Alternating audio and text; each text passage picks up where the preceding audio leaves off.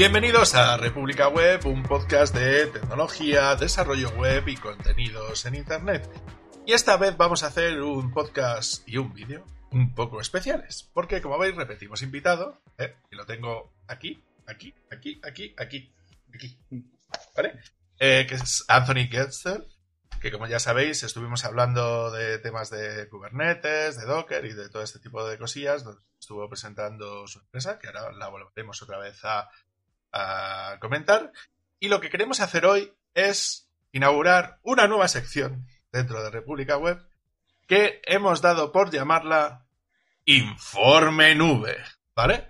Donde intentaremos dar pie, pues eso, a todas las noticias que sean relevantes dentro del mundo de la administración de servidores, de despliegues en la nube, de Docker y de Kubernetes, ¿vale? Entonces, eh, Anthony, recuérdanos, ¿dónde te podemos encontrar? ¿Cuál es la empresa para la que curras todos los días ahí como un negro ahí en nuestra querida y amada y sobre todo tolerante y agradable Alemania? bueno, primera que, primeramente muchas gracias por la invitación, David. Un placer y un honor estar, ser el, como el inaugurador o el invitado de inauguración de esta nueva sección. Eh, yo soy fundador de ccsolutions.io. Eh, trabajo por una empresa alemana que se llama Funke, eh, de periódicos y media. Y me pueden conseguir en LinkedIn a través de Anthony Gertschel, un poquito complicado, por eso ccsolutions.io por ahí también me conocen, me consiguen, y en Twitter eh, a través de def rayabajo Sí, de todas maneras, eh, no, no, te preocupes porque todos lo tienen justo sobre impreso, o sea que lo pueden ver eh, al menos en el vídeo y luego lo dejaremos en las, en las notas del programa. Entonces, bueno, pues lo que vamos a intentar hacer hoy, tal como estamos, día sábado, eh, es comentaros, bueno, pues que ya sabéis que en República Web tenéis múltiples maneras de poder contactar con nosotros, tenemos nuestra página web republicaweb.es, tenemos nuestro canal de Telegram de República Web, tenemos nuestro grupo de Telegram de Malditos Webmaster. Y si queréis apoyar este proyecto, como ya todo el mundo sabe es libre y abierto a que todos puedan llegar a venir a contarnos cositas interesantes como vamos a intentar hoy, eh, tenemos un Buy Me a Coffee, donde si queréis podéis llegar a, aportarnos, nos podéis comprar un café para poder seguir editando y haciendo estos podcasts y estos vídeos que estamos haciendo. Entonces, lo que vamos a intentar hacer es mm, un poquito de resumen de lo que queremos llegar a hablar durante el día de hoy, donde vamos a intentar hablar de tema 1, el culebrón de CentOS 8, que tenemos mucha tela que cortar alrededor de eso, ¿vale? El tema número 2 del que vamos a hablar es de que Kubernetes hace obsoleta eh, la instalación o la necesidad de instalar Docker eh, para que se pueda instalar Kubernetes. Vamos a hacer una pequeña seccioncilla sobre lo de no dude, preséntate incluso cuando crees que no cumple los requisitos. Eh, será un pequeño debate sobre si enviar o no enviar una oferta cuando crees que no cumples los requisitos. Luego, eh, vamos a comentar un vídeo que nos ha resultado bastante interesante de Pelado Nerd, ¿no? Hablando de las soluciones más interesantes de Kubernetes dependiendo del uso que se le vaya a dar y dónde se vaya a, implantar. ¿Vale? Y luego vamos a comentar un último tema que será el de que Rancher ha presentado una nueva herramienta llamada Harvester, es una solución de HCI que se llama Hyperconverged Infrastructure esto suena así muy alemán también. E intentaremos hablar qué es lo que qué es lo que es todo esto a la hora de hacer todo este tipo de temas. Pues vamos a empezar con la parte interesante, ¿vale? Voy a empezar a, a, poneros por aquí lo que es la noticia oficial, ¿no? Desde el blog de Centos, ¿vale? Donde básicamente lo que vienen a decir estos chicos recién comprados por IBM, que es que eso de que la gente tenga libre acceso a una distribución eh, que sea chanchi, que sea estable y tal, llamada CentOS Project, ¿vale? Eh, que eso se va a acabar. Que a finales de 2021 eh, nos vayamos olvidando de tener soporte de seguridad y soporte de actualizaciones en CentOS y que la gente que no se preocupe, si sigue teniendo CentOS Stream y tú, ajá, muy interesante. Eh, entonces, bueno, pues lo que vienen a decir es que van a dejar de dar soporte a CentOS 8 a, final de, 2021. Lo que es curioso es que CentOS 7 va a tener soporte hasta final de 2024, que es la parte graciosa, eh, pero que nos quedamos sin la CentOS que conocemos a, a día de hoy. ¿Qué te parece, Anthony? Ah, me parece una patada a la boca del estómago para toda la comunidad open source. Eso lo digo desde el corazón. ¿Por qué? Porque muchas empresas, ¿verdad? Eh, en el on-premise uno siempre piensa que empresas tienen el dinero o la pasta para pagar licencia.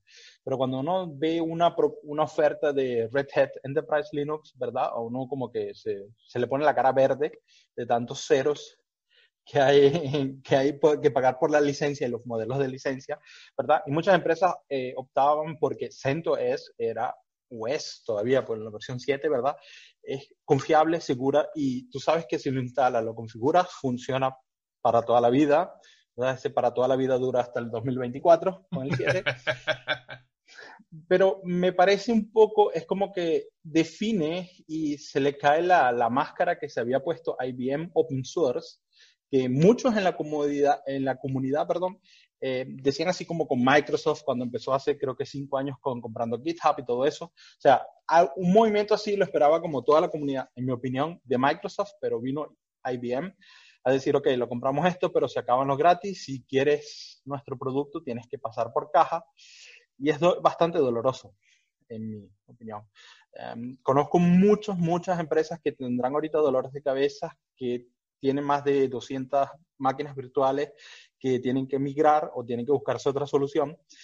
Y tal vez me vaya a ganar el odio de muchos, pero en mi opinión es como que el punto exacto donde una empresa como Canonical, Ubuntu, pueda llegar y decir, ok, aquí estamos nosotros, tal vez hacemos algo más estable, eh, un poco más estable que eh, la versión LTS y puedan llegar tal vez no me odien por esto, solo una opinión, a llenar ese hueco que hace CentOS o ser parte o ser parte de la solución de esta problemática que IBM, en, definitiva hay que decir, IBM destapó, así sea bajo los colores y el nombre de Red Hat.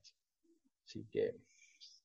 Sí, yo en ese sentido eh, me ha resultado bastante curioso porque, claro, al fin y al cabo, Dentro de este, dentro de este proyecto, claro, al ser una distribución más principalmente basada en temas de servidor, no, es una distribución de escritorio, que esa sería más Fedora, podría ser, eh, que, sería más la versión libre, más basada en Red Hat o más centrada en temas de Red Hat. Pero si tú querías instalar un servidor, básicamente la duda era si te instalabas CentOS, eh, si podías pagar Red Hat o no, si luego por otro lado eh, te podías instalar una Debian, ¿no? Últimamente la gente se está animando bastante con el tema de Ubuntu Server, ¿no? A la hora de hacer instalaciones de ese estilo. Y luego la que siempre colea un poco más por detrás, que sería, que sería SUSE, ¿no? Eh, la, versión de OpenSUSE. Y luego, bueno, pues la distribución, si utilizas Amazon, ¿no? El Amazon Linux o, o, temas más de ese estilo, ¿no? Tú, por ejemplo, dentro de los servidores que, que tienes desplegado por ahí, ¿qué es lo que, o sea, ¿qué, qué, amalgama tienes montado por ahí? Eh, yo, yo me voy a hacer, voy a hacer un outcoming como Fendu Ubuntu, eh, sencillamente por la facilidad y porque todos los paquetes, eh, cuando yo empecé, viene, es poco histórico, cuando yo, yo soy un gran fan de Debian en realidad. soy de la línea hardcore de Debian, una de mis primeras distribuciones y todo eso. Pero desde que empecé a trabajar con Docker, ¿verdad? Y que instalar Docker en, en, Debian me costó tanto sudor, esfuerzo y horas de trabajo, ¿verdad? Mm. Eh, estábamos hablando de, creo que la, la versión 1, 1.1, no recuerdo bien, ¿verdad? Exactamente la versión. Y luego vi la facilidad con que lo instalé en Ubuntu porque ya estaban los repositorios, porque ya estaba hecho, ¿verdad? Entonces dije, ok, bueno, quien quiere, si tus, tu meta no es estar perder tanto tiempo con el servidor, sino lo que va a funcionar en este servidor, ¿verdad? Entonces, y desde ahí tengo la mayoría de mis servicios, al menos que no sea algo específico que funcione en CentOS o que me lo pidan, ¿verdad? Lo instalo eh, en Ubuntu. Incluso en la cloud, el, Amazon y Amazon Image, Amazon Linux, se llama creo, ¿verdad? Incluso es también, digamos que yo lo, lo, lo, categorizo en la parte de CentOS porque viene con Yum al, con el paquete de instaladores y todo eso, y es un poquito más orientado. Eh, incluso prefiero Ubuntu dedicado para Amazon por, por la, el kernel que siempre es nuevo y tiene muy buenas funciones y funciona exactamente es lo que uno quiere en una cloud. O hoy en día, por ejemplo, yo desde mi punto de vista, yo lo que quiero es que el servidor funcione, sea seguro y que todos mis scripts que he creado, sea Terraform, sea Ansible, sea XY, ¿verdad? Eh, funcionen sin, sin tener que invertir mucho tiempo en cambiar cosas. Así. Pero mm, esa, decisión o esa noticia de IBM, eh, porque mencionaste hace rato OpenSUSE, me da como un poco de no voy a decir miedo, pero de desconfianza de SUSE. Ellos compraron a Rancher hace poco. Hace poco creo que fue el algún ministerio de los Estados Unidos, no me recuerdo cuál exactamente, aceptó la compra porque no lo clasificaron que no sería monopolio y aquí en Europa también.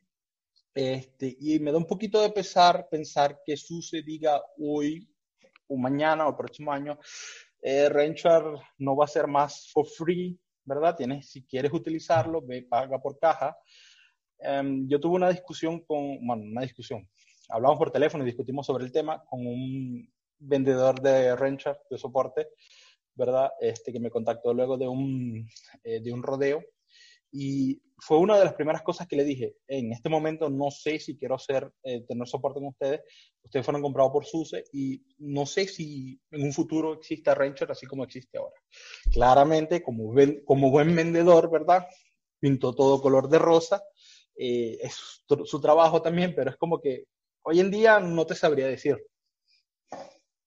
Sí, yo en ese sentido la verdad es que pienso que todas estas nuevas adquisiciones, ¿no? De, se puede decir, de startups basado en, en un producto de, alto valor añadido, ¿no? Como puede ser Rancher o como puede ser temas de ese estilo, creo que son temas súper interesantes de, de, si debemos de permitir o no de permitir que determinadas grandes compren o no compren. Yo el hecho de que IBM comprara Red Hat, la verdad es que no me gustó un pelo y cada vez me está gustando menos. Vale, pero vamos a eh, comentar un poquito, si, si te parece, cuáles son las, las complicaciones ¿no? que pueden llegar a surgir a la hora de hacer temas de temas de ese estilo. ¿no? por ejemplo, ¿no? una de las cosas más importantes es el hecho de que, claro, es que CentOS es la base de muchos verticales ¿no? que están desplegados a, día de hoy. ¿no? Entonces vamos a comenzar eh, hablando de cPanel. ¿no? Eh, cPanel es una es un software tremendamente utilizado para temas de montaje de VPS, ¿no? Donde queremos gestionar o donde queremos montar lo, que sería la, la, gestión de un hosting, ¿no? Por decirlo de alguna manera sencilla. Entonces, que en combinación con WebMe, ¿no? Se, se, utiliza para ese tipo de cosas. Entonces, claro, cPanel ha tenido que hacer un anuncio. Porque ha dicho, claro, es que, es que cPanel solamente tenía soporte prácticamente para CentOS, para Cloud Linux y casi para de contar. Y ahora lo que dice es que, claro, que se están planteando ver qué hacer, porque, porque claro, si ya una de las distribuciones las que está soportada va a dejar de tener soporte para 2021, ellos tienen que darse prisa, porque tienen que darle una respuesta a, todos los usuarios que tienen instalado cPanel, porque en 2021 van, a, van a perder eso, ¿no? Entonces aquí han surgido como dos noticias, ¿no? La, la primera noticia es que van a migrar a Debian es decir, que, que, van a tener soporte de Debian, ¿no? Y que están acelerando el soporte para que cPanel se pueda instalar sobre una Ubuntu LTS para, en previsión de que puedan llegar a terminar de hacer esto, un producto eh, production ready, que llaman, ¿no? Es decir, apto para producción en una versión antes de finales de 2021, que me parece un plan bastante arriesgado, ¿no? Luego, que de todas maneras, que van a continuar sus esfuerzos para soportar CentOS 8 cuando CentOS 8 eh, termine su soporte a final de, 2021 y que esperan poder actualizarlo a quien tome el liderazgo de sustituir a CentOS 8, ¿no? Que es una de las partes que son importantes, ¿no? Y que de todas maneras que saben, ¿no? Que, que Cloud Linux ya ha anunciado que va a intentar realizar esa acción, ¿no? Eh, que era la distribución principal que ellos, que ellos tenían. Entonces, como una decía, ah, que CentOS no, no, os preocupéis, los de Cloud Linux seguimos dando soporte, no nos, no nos preocupéis al, respecto de todo. Entonces, la primera conclusión que podemos sacar es, no instales mm. CentOS 8 en producción. Para nada, no. Primero, primero que todo, yo llamo así eh, instalar una, una, versión nueva de un sistema operativo al momento de lanzarlo. Yo lo digo aquí abiertamente, normalmente no lo haces en producción. Primero tienes, yo personalmente espero un par de semanas, vas leyendo un poco los, los newsfeeds y vas viendo que gente anda quejándose, tirando pestes por, eh, por ciertos packs que tú piensas, ok, pero eso era lógico de luego que los ves y todas esas cosas. Y segundo, que ya CentOS 8 tiene un par de semanas, ¿verdad? Eh, incluso de meses, si no me equivoco, eh, en el mercado. O sea, ya estamos como que en el punto, hay empresas que tienen que ir siempre o siempre quieren ir con el, con el nuevo y ahora están en CentOS 8, ¿verdad? El cambio exactamente, qué tan grande, qué fue todo lo que cambió debajo, en el, bajo el capote del motor, ¿verdad? No te sé decir exactamente, pero tienes dos opciones. O haces un rollback a 107, te compras tiempo, ¿verdad? Pues es lo único que estás haciendo, comprándote tres años más de tiempo para reestructurar todo. Y en el caso de cPanel, ahí tenemos una, digamos que un ejemplo, ¿verdad? De que por qué poner todo o por, qué poner todo tu enfoque en una sola, en una sola distribución es muy malo. Eh, y no estamos hablando de ese panel que tiene usuarios tal vez como tú, como yo, ¿verdad? Como Juan de la esquina, como Jorge Pérez de la otra esquina, ¿verdad? Ellos tienen eh, eh, clientes como GoDaddy, ¿verdad? Que es el hosting compartido, creo que uno de los más grandes del mundo, si no me equivoco, a nivel de usuarios. Mm. Y ellos, claro, ahorita GoDaddy dice, bueno, ese panel me tienes que, me tienes que resolver porque te pagamos X o Y cantidad de millones de dólares al mes o al año, ¿verdad? Tienes que resolver y por eso están ahorita apurados.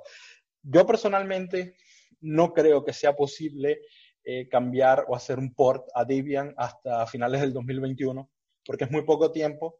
Si tomamos en cuenta la, situación mundial, tal vez todos los teams estén en remoto y es un poco complicado. Hmm. Son muchos factores. Em, de que si tienen que empezar en algún momento, lógicamente, tienen que pensar. Y en este caso, yo diría, quien tiene la posibilidad de hacer un rollback a CentOS 7 para comprarse el tiempo para hacer la migración a un Debian, a un Ubuntu, a X o Y que se proporciona ahorita en el mercado o en la comunidad eh, para ser el, sucesor de CentOS, eh, háganlo. Si es posible, háganlo lo antes posible porque es mejor ir a un CentOS 7, ¿verdad? que digamos que es viejo, pero sigue teniendo cada mes o cada dos meses sus updates de seguridad, a que estar en un CentOS 8 nuevo que en prácticamente en un año, en 12 meses, 12 meses y el día de hoy, 19 de diciembre, 12 meses y 11 días, ¿verdad? Se le acaba el soporte y llega a su end of life tan rápido. Y muchos dirán, se preguntarán por qué no migrar a CentOS Stream, ¿verdad? Eh, eso es como la misma eh, la misma razón por qué no sé, o yo personalmente aprendí que no utilizaba Fedora en producción, porque Fedora era como el campo de pruebas, el laboratorio de experimentos de Red Hat. Y eso va a pasar a ser ahora el centro de Stream, ¿verdad? Y va a ser un gran problema. Vas a tener seguramente, después de cada, eh, de cada update, vas a tener seguramente una cantidad de bugs inimaginables. Pero una de las cuestiones que, creo que es relevante, ¿no? Para que le comentemos exactamente, ¿no? Cuáles son las opciones que, puede tener la gente, ¿no? Y sobre todo para, para, para qué se está usando todo esto. Es que la, gente tiene que ser consciente, es que, Fedora es el, core de aporte principal, ¿no? De, eh, pues, pues de código de, de software libre, ¿no? Que luego eso pasa a través de centros stream, ¿no? Que sería como una especie de aportaciones de la comunidad, ¿no? Para aquellas cosas que se pueden llegar a incorporar dentro de Red Hat, luego se empaquetaría Red Hat y lo que pasaba a partir de aquí es que luego se reempaquetaba el software, ¿no? Más estable, sin, sin, sin tener enlace a Red Hat ni nada parecido. Se pulía. dentro y, se pulía para luego generar lo que es CentOS, ¿no? Luego, que es un tema bastante importante y es que CentOS estaba desarrollándose en paralelo con, con Red Hat hasta que Red Hat dijo, no os preocupéis, os ayudamos. ¿Sabes? Y entonces dijeron, bueno, pues vamos a incorporar dentro de nuestro flujo esto, porque claro, dos comunidades, claro, es una pérdida de esfuerzos, ¿no? A la hora de hacer todo, este tipo de temas, ¿no? Y era también una ganancia de, de conocimiento, porque vamos a estar claros, Red Hat, lo que pusieron, lo que crearon Red Hat en los últimos 10 años, ¿verdad? Eh, la compañía creo que tiene apenas 25 años, pero en los últimos 10 años todo lo que han creado es increíble. Eh, pero pasa a ser, a mí personalmente me deja un mal sabor de boca que sí eh, me meto en la comunidad, absorbo todo, ayudo a la comunidad y un par de años después acabo con la comunidad. Prácticamente es el típico me infiltro y lo acabo desde adentro. Así, eh, pero esta culpa no se la ha hecho a Red Hat. Esto tiene tintas, ¿verdad? Tintas azules y moradas de IBM a cualquier lado. Y tal vez sea una acusación sin pruebas, ¿verdad? Pero es que, es que huele a Evil Corporation. Sí, yo una de las cosas que, que creo que es relevante, ¿no? Que la gente también sepa, es el tema de que en su momento Red Hat dijo, pero no os preocupéis, que CentOS no le va a pasar nada. Va a seguir exactamente a como estaba antes. Hasta que dijeron, bueno, y ahora creamos CentOS Stream, ¿no? Que es como la manera de incorporar esos cambios. Y luego, cuando no les ha interesado, han dicho, me lavo las manos, ¿sabes? Y, dejo de soportar CentOS, ¿no? ¿Qué es, ¿Qué es lo que intento decir? Uno, no te fíes de una empresa. Dos, siempre las cosas cuando se manejan en comunidad, que puede ser una comunidad de usuarios, puede ser una comunidad de desarrollo, o puede ser una comunidad de empresas, ¿no? solamente hay que ver cómo funciona eh, la, amalgama esta que han montado para el tema de cloud, ¿no? De Cloud Native Foundation, ¿no? Eh, que es una amalgama de 800.000 empresas que aporta cada uno, cada uno su cosa, ¿no? A la hora de intentar estandarizar y, hacer las cosas y, canalizar todo eso de una determinada manera sería como una especie de consorcio de empresas donde no solamente una toma la decisión, sino, sino que son muchas más, ¿no? Eh, pero a mí me resulta bastante curioso, ¿no? Es decir, que se, que se carguen eso. Pero, Anthony, tenemos una solución. ¿Vale? Ah, claro. Tenemos una solución. Y es Por cada problema que existe, salen tres soluciones. Entonces, resulta que el creador original del, del proyecto de CentOS ha tomado la decisión de decir, ah, sí, ¿Que no queréis seguir dando soporte a CentOS? No os preocupéis. Hacemos un fork. Y lo que va a intentar hacer es precisamente eso, ¿no? Hacer un determinado fork. Eh, que sería decir, bueno, pues no, os, preocupéis, nosotros nos encargamos de seguir el testigo de lo, de lo que hacemos para todo esto, pero claro, es como. Es como montar la casa sin tener los cimientos, ¿no? Porque claro, no tienen la infraestructura, no tienen lo que necesitan, entonces están corriendo a todo correr, ¿no? A la hora de, intentar montar todo esto, ¿no? Porque, ¿qué es lo que sucede? Porque, claro, con el tema de CentOS Stream se les prometió una cosa y ahora, bueno, ahora aquí el señor Gregory M. Kurtzer, ¿no? Que sería el, autor original, ¿no? El, que tuvo la iniciativa. Ya sabéis que hay, una cabeza que dice y luego hay gente que le sigue, o sea que, que, que no solamente es suyo, ¿no? Pero sí es interesante ver que, pues eso, se ha creado una página que se llama Rocky Linux, ¿vale? Que resulta curioso también que lo, que es el nombre en sí, y que ya está hasta traducida al castellano, que, me parece brutal por parte de la, de, la, comunidad, donde lo que te dice es, es un sistema operativo empresarial comunitario diseñado para ser 100% compatible con la distribución de Linux empresarial más importante de Estados Unidos, ahora que su socio intermedio ha cambiado casualmente de dirección. ¿no? Está en desarrollo intensivo por parte de la comunidad. Rocky Linux está dirigido por eh, Gregory Kutzer, eh, fundador del proyecto original de CentOS. No hay una fecha estimada de lanzamiento, como lógico. ¿no? Se solicita a todos los colaboradores que se comuniquen con las opciones de comunicación que se ofrecen en este sitio. ¿no? Y luego, bueno, pues hay una serie de, de preguntas frecuentes que dice ¿Qué significa que su socia anterior ha cambiado de dirección, ¿no? Y entonces ellos contestan, pues eso, el proyecto CentOS anunció recientemente un cambio de estrategia de CentOS, mientras que anteriormente CentOS existía como una combinación descendiente de su, de, su proveedor de origen, ¿no? Recibe patches, actualizaciones, después de, que lo hiciera su proveedor, ahora cambiará a ser una combinación precedente, que sería lo de CentOS Stream, ¿no? Probando parches y actualizaciones antes de su inclusión en el proveedor de origen, que en este caso es Red ¿no? Además, el soporte de CentOS 8 se ha cortado desde el 31 de mayo de 2029, que era lo que estábamos hablando, a 31 de diciembre de 2020. Eh, ¿Cuál es el objetivo? El objetivo de Rocky Linux es funcionar como una combinación descendiente, tal como funcionando hasta ahora, ¿vale? Compilando versiones después de que hayan sido agregadas por el proveedor de origen, no antes, es decir, descendientes de Red Hat, no precedentes. Pero eso, eh, eh, lo que tenemos es lo, volvemos como a los orígenes de CentOS, ¿verdad? Porque CentOS era descendiente y luego pasó a ser ascendente, ¿verdad? Eh, por ende, volvemos a los orígenes y creo que es así y esperemos que aprendieran la lección y que no que venga el próximo y diga, no, no va a pasar nada, el proyecto se queda así, ¿verdad? Y en unos 10 años tengamos, podamos sacar de nuevo el podcast y ponerlo como una retrospectiva. Eso es.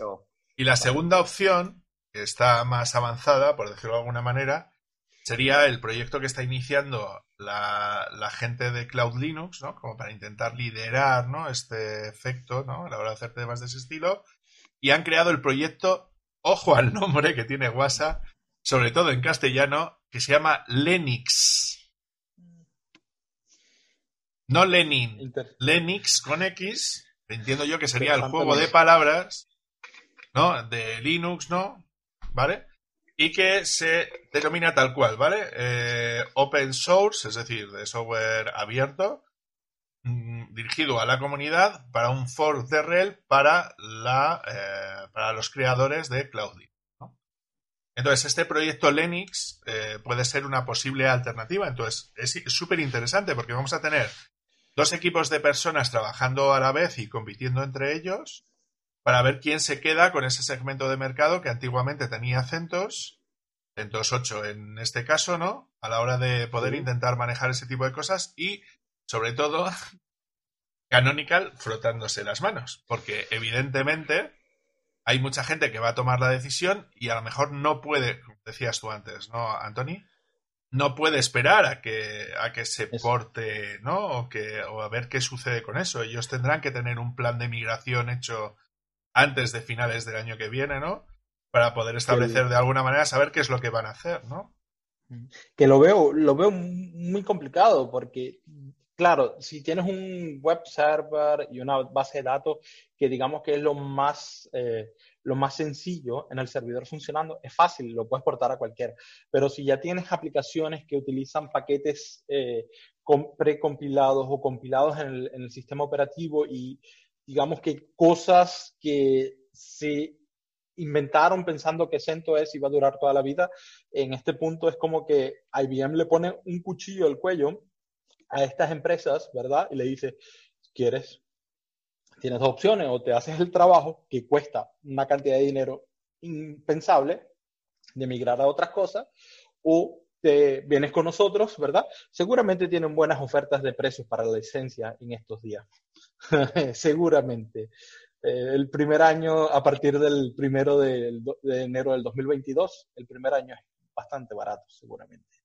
Eh, eh, sí, yo en ese sentido tengo información interna oh. por parte de Red Hat de gente que tiene acceso a los datos de Red Hat o de cómo le estaba afectando el tema de CentOS para Red Hat y sobre todo viendo lo simpáticas y agradables que son las empresas que, que, suelen comprar Red Hat, ¿vale? Lo que me decían es que CentOS estaba haciendo, vamos a poner entre muchas comillas, ¿vale? Mucho daño a las cuentas de Red Hat respecto a la venta de licencias de, de Red Hat en sí, porque había mucha empresa grande, que aquí es donde entramos en el tema de para qué está CentOS, ¿no? Y para qué se supone que está Red Hat y por qué se supone que deberían de tener o no ese, ese tipo de cosas, que estaba literalmente cambiando Red Hat por CentOS. Sí. ¿Sabes? Yo puedo llegar a entender que digas, hostia, me paso, yo qué sé, de Windows a Linux y me voy a CentOS. Podría llegar a entenderlo. Pero que mm. una grande, con los recursos que tiene una grande, no entienda que todo esto del software libre se paga pagando a, a gente que desarrolle y que mantenga cosas, me parece un tema grave. Pero eh, sí, eh, las empresas, las empresas son, digamos, las empresas son tiburones que están buscando en qué, en qué esquina, ¿verdad? abaratar costos. Son tiburones que en vez de morder carne, abaratan costos, muerden costos, ¿verdad? Y por este ende es que lo, es que lo hacen. Em, el gran problema de esto es, em, yo tenía entendido, ¿verdad? Que, eh, que Red Hat decía, cuando no eran IBM, decía, bueno, ok, nosotros no queremos vender, eh, eh, nosotros no nos interesa vender la licencia Red Hat. Claro, es una buena fuente de ingresos, perfecto, pero ellos se concentraban más al soporte. Incluso tú, había, tú podías tener CentOS y comprar un paquete de soporte especial para, eh, de Red Hat para CentOS, cosas así, aquí en Alemania. Y tenían, tengo el nombre en la punta de la lengua, pero se me fue la versión de Kubernetes de, de Red Hat. Se me fue el nombre. OpenSwift. Eh, exactamente. Y, o sea, y por ahí uno se vio, ok, eso fue todo antes de IBM. Eh, tenían el proyecto Ceph, que también lo estaban soportando, tenían OpenStack, ¿verdad? Muy bueno, y lo estaba, y uno como que veía, ok, bueno, están, se están abriendo más, están viviendo el soporte, de algo tienen que vivir, y como que las licencias pasan a un segundo plano. Pero esto seguramente, por eso es que digo que la decisión, o sea, la trayectoria que había tomado Red Hat los últimos 10 años, antes de la compra de, por, eh, por parte de IBM, era, era muy, muy buena para la comunidad. O sea, la, la, la, documentación de OpenStack de Red Hat es muy buena y, es muy, y la versión de OpenStack de Red Hat es excelente, ¿verdad? Y por eso decías, ok, bueno, y por eso es que yo estoy casi 100% seguro, ¿verdad?, de decir que esta decisión viene de, de, IBM, que a alguien no le gustó los números y dijo, hay que cortar, hay que cortar este parásito, ¿verdad?, eh, por las patas porque a alguien no le gustó los números y ahí salen los tiburones abaratando costos. Sí, yo ahí lo que creo es que sería muy interesante saber eh, la gente que nos escucha y que, están administrando en empresa grande, en empresa pequeña y tal, cómo les está afectando eso. Entonces, si nos podéis dejar en los comentarios o bien en la página del podcast o bien en el canal de YouTube eh, qué decisiones estáis tomando ¿no? y cómo estáis afrontando todo esto, la verdad es que podría ser súper interesante. Eh, porque claro, si, sobre todo si acabáis de hacer un proyecto de migración a CentOS 8, eh, seguramente esto no os haya hecho especial gracia, ¿vale? Eh, vale, pues vamos a cambiar de tema. Vamos a hablar del siguiente tema, que es el tema de Docker deja de ser soportado por Kubernetes. ¡Oh! ¡Qué horror, qué horror, ¿no? Vale, vamos a, leer un poquito por encima lo que es la, nota de prensa general del blog de Kubernetes, que ya empieza con un please, don't panic, como diciendo Tranqui. Eh. Lanzan primero el título amarillista, ¿verdad? y después, oh, don't panic. Eso es, eso es, eso es. Donde eh, hablan de, sobre Docker y Kubernetes y tal. Entonces, bueno, que dice que no va a ser nada dramático, que el cambio se va a hacer a partir de la versión 1.20 de, pues, de Kubernetes. Si no sabéis, Kubernetes utiliza una especie de rolling release, ¿no? O sea, va sacando versiones eh, bastante, bastante recientes, ¿no? A la hora de hacer temas de ese estilo. Y básicamente, bueno, pues lo que vienen a decir es que van a dejar de dar soporte o que va a dejar de ser necesario o obligatorio, por decirlo de alguna manera, a partir de esta versión de, Kubernetes, la instalación de todo el set de Docker a la hora de eh, realizar la instalación de Kubernetes. Es decir, ya no se va a ser necesario instalar todo Docker, ¿no? Para instalar Kubernetes. Yo, de hecho, esto me ha jodido bastante porque acababa de terminar de hacer mis primeros scripts de instalación en Ubuntu 20.04 y en CentOS 8 de todo esto. ¿eh? Es súper agradable toda esta mierda. Y lo que, y lo que tenía que hacer era, evidentemente, ¿no? tendré que retocar lo que son los scripts de, instalación de, pues, de todo este estilo, ¿no? Porque, ¿qué es, ¿qué es lo que está pasando? Vale. Una de las cuestiones fundamentales que cuando, hablamos de, todo este tema que, tiene que ver con, Docker en sí, que Docker se dice, se, dice Docker, pero Docker es un conjunto de programas y utilidades ¿no? que, instalas dentro de tu ordenador para que se pueda llegar a, llegar a funcionar. ¿no?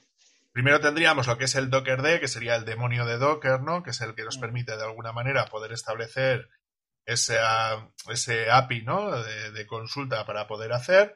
Luego estaría Containerd, que sería el entorno de ejecución de contenedores, ¿no? que es un entorno de gestión de contenedores estándar ¿no? de, la iniciativa que hablaremos un poquito más adelante. Por otro lado, tendríamos lo que es el CLI, ¿no? lo que sería el Command Line Interface de, pues, de Docker en sí, ¿no? a la hora de, de poder manejar todo este tipo de cosas. ¿no? Pues entonces, eh, dentro de todo esto, luego tendríamos, bueno, pues algunos componentes más y luego el, que era más importante para Kubernetes, que era el Container D Shim, en este caso el Docker Shim, ¿no? Que era el que establecía algo así como una especie como de comunicación, ¿no? Que actuaba como de comunicador entre eh, lo que sería la parte de Docker y la parte correspondiente de Kubernetes, ¿no?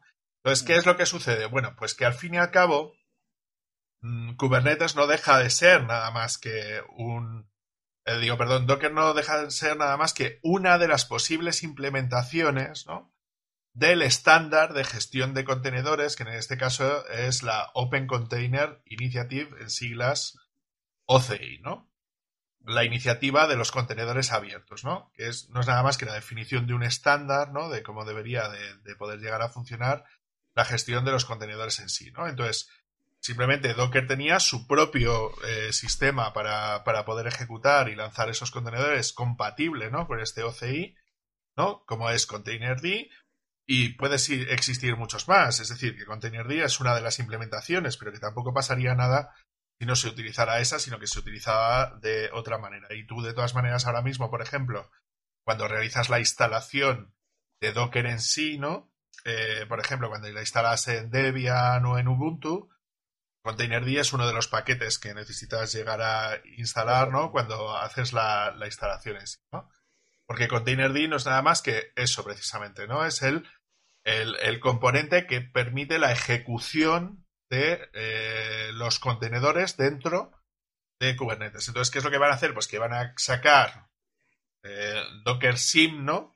Sería este, este componente que necesitaba tener todos esos componentes instalados de Docker a la hora de hacer todo ese tipo de cosas y se van a restringir única y exclusivamente a incluir los que, lo que es Containerd dentro de la arquitectura de, pues de, pues de Kubernetes en sí, ¿no? Entonces, resulta muy interesante, ¿no, ¿No Anthony? Es decir, este, este paso que ha, dado Kubernetes a la hora de intentar, de alguna manera, reducir su dependencia de Docker, ¿no? Eh, aquí, en este, en este caso, tenemos, eh, hay que poner un poquito de historia, ¿verdad? Tal vez para que eh, los oyentes y los que nos ven ¿verdad? Eh, Docker hizo la tecnología del container D, ¿verdad? La hizo mainstream. Docker fue, uno lo puede definir como un framework para manejar a container D, por decirlo así, sí. ¿verdad? Eh, y por ende, lo que hizo fue, Docker lo que hizo es agarrar y hacer popular la tecnología de containers, porque LXC, es LXC, ¿verdad? O D el XD sería el del nodo, el XD es cuando es el demonio, ¿no? Exactamente. Em, y ya existían, ¿verdad? Pero es que no tenían popularidad. Docker vino, lo hizo popular, ¿verdad? Y lo hizo mainstream. Em, pero aquí también viene, yo creo que más Kubernetes se está, se está cuidando, porque si mal no recuerdo, hay una gran compañía que compró Docker hace poco, y Docker era open source, bueno, hace poco ya tiene año y medio, ¿verdad? Y se están cuidando un poco las espaldas de depender algo y pasan, ¿verdad? Creo que van a, van a utilizar la Container D. Eh, no estoy seguro si lo van a hacer a través de Podman o Cryo. Una de estas dos o van a hacer algo nuevo. Eso tendría que ponerme un poco más up to date antes de decir algo acá, pero es como que tal vez podríamos llamarlo tomando previsiones, ¿verdad? Tal vez en la viendo lo que, lo que pasó con CentOS y tal vez sea algo así, porque ya que Mirantis hace año y medio, ¿verdad? Compró Docker y Mirantis es una compañía que también tiene que estar pendiente de dónde eh, abaratar costos y de dónde generar ingresos, ¿verdad? Por eso creo que pudiera ser, al, no es que tenga una cosa que ver con la otra, pero pudiera ser una decisión evitando esto a futuro. Sí, yo ahí lo que creo también es que una de las cosas es que también Docker ha empezado a limitar, ¿no? Como la cantidad de contenedores que es capaz de descargar desde el hub con una única cuenta, ¿no? Como para forzar a que aquellos que utilizan el hub como una manera, ¿no? De, descargarse contenedores sin que ellos tengan, pues eso, un Nexus, un Artifactory, es decir, algún tipo de, gestor de repositorios locales, ¿no? Que actúen rollo de proxy contra Docker Hub, al igual que la gente lo utiliza con los repositorios de Maven, ¿no? O de Gradle, o de temas de ese estilo, como que les va a empezar a obligar a hacer cosas de ese estilo, ¿no? Entonces, si podemos sacar una conclusión de todo esto, es que siempre que vayas a tener una infraestructura basada en contenedores, siempre deberías de tener tu propio repositorio de contenedores de Docker, ¿vale? Para poder actuar como intermediario entre tus máquinas, ¿no? Más las máquinas que, más los repositorios, ¿no? Centrales, por decirlo de alguna manera, ¿no? No solamente porque los vas a tener más cerca, sino porque aparte puedes tener tus contenedores privados sin tener que pagar a la gente de Docker para albergarlos, ¿no? y una manera de, poder tener seguras tus imágenes dentro de tu propia infraestructura, ¿no? Yo al menos yo es la conclusión que saco para hacer cosas de ese estilo. Sí, Anthony, perdona. Eh, ahora eh, que hablas, que mencionas los límites, em, yo puedo entender por una parte que Docker diga, ok, estamos poniendo una infraestructura tan grande porque guardar todas esas imágenes son miliardos de terabytes y seguramente cuesta una gran cantidad de dinero, ¿verdad? Tener todo, hacer todo el hosting, entiendo pero el límite de 100 imágenes cada 6 horas es una tontería. Una anécdota, hace semana y media estaba haciendo un deployment de un, eh, de un software de un cliente en Minikube este, y em, lo tuve que hacer tres veces, ¿verdad? Porque tenía un par de errores y estaba haciendo, creando Helm charts y todo esto. Y en esos tres intentos eran en total siete imágenes, ¿verdad? Eh, Docker cuenta en Kubernetes, si tienes, si tienes un init container y tienes un container normal, son dos imágenes que vas descargando y todo eso. Y en tres intentos me acabé los límites de forma anónima, 100. Y por ahí ya se ve, eso vino luego de que Mirantis, es la compañía que compró Docker, ¿verdad? Y por ahí ya se ve, a mí particularmente, de nuevo, mm, me da mucha desconfianza. Eh, tengo entendido que Mirantis también dijo que no iba a soportar más el Docker Shim este, ¿verdad? Entonces, por ende, yo creo que Kubernetes, a raíz, tal vez, tal vez sea solamente una coincidencia, pero a raíz de lo que hizo Red Hat o IBM con CentOS, dijeron, ok, vamos a cortar por lo sano, ahorita podemos planearlo, podemos planificarlo y tenemos tiempo de implementarlo y cortamos por lo sano y no tenemos dependencia de ninguna compañía. Que, es que es también viniendo la Cloud, eh, Cloud Native Foundation, ¿verdad? Sí, tienes un consorcio de muchas compañías, pero trata de que tu software no sea dependiente de, de una compañía exacto, sino o es dependiente de todas, ok, perfecto, o es dependiente de la comunidad, perfecto, pero no de una sola compañía. a mí personalmente me parece muy bien el paso. Esto no significa, ¿verdad?, que tengas que aprender a hacer tus containers con otra cosa que no sea Docker. Tú puedes crear tus No es obligatorio, al menos podrías crear tus contenedores con Podman y ejecutarlos luego Containerd, o sea que no habría ningún problema. Exactamente. O puedes seguir creando tus imágenes eh, con el Dockerfile, ¿verdad? Así como lo has hecho toda la vida y van a funcionar igual. No tiene nada que ver, por eso el Don't Panic no es que no va a funcionar ningún Docker container más en, Kubernetes. Eso. Pero bueno, la decisión a mi punto de vista está muy bien tomada. Sí, yo en ese sentido, el evitar cualquier tipo de dependencia innecesaria siempre es algo que me ha gustado y ya y al cabo, como luego Kubernetes no sabes dónde lo vas a ejecutar o dónde lo vas a instalar, pues cuanto menos dependencias problemáticas puedas llegar a manejar en un determinado momento, pues siempre va a ser una, determinada mejora, ¿no? Y que de todas maneras eh, estaba viendo por aquí en el, en el navegador cuáles son las, los, los límites, ¿no? que estaban colocados por aquí, ¿no? Donde evidentemente tienes que ir al, al pricing de turno, ¿no? a partir ya de ahí ya es cuando te van diciendo, bueno, pues dependiendo ya de los usos que quieras hacer, pues ya podemos ir viendo, ¿no? Pues eso sería desde los cinco, de cinco pavos al mes, ¿no? Eh, en un plan anual, la gente como tú y yo, ¿no? Que trabajamos más o menos más bien solos, ¿no? Pero que claro, ya para temas de Teams o de organizaciones ya empezarían a ser 7 dólares por usuario y mes. Ya empieza a ser un dinero lo suficientemente decente, ¿no? Yo, cuando Docker era todavía, digamos que independiente, era la Docker Inc. y no era parte de Mirantis, eh, yo tenía mi cuenta paga en Docker Hub como forma de, soportar, eh, pues un proyecto increíble, o sea, y no te cobran nada. Y yo de forma de soportar, pero cuando leí la noticia de que Mirantis lo compró, le dije, no, aquí se cancela. Mm. Yo elimino todo mi código y lo hago yo mismo.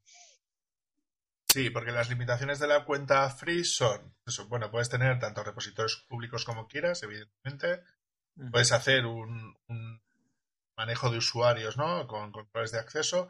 Puedes tener un equipo y tres miembros de equipo. Luego puedes tener 200, 200 eh, contenedores de, bueno, 200 requests de imagen de contenedor cada seis horas y tienes acceso a una, un doble factor de autenticación. A ver, esto para una persona individual, una persona que no tiene clientes y que quiere experimentar, está bien. Creo que sea algo relativamente problemático.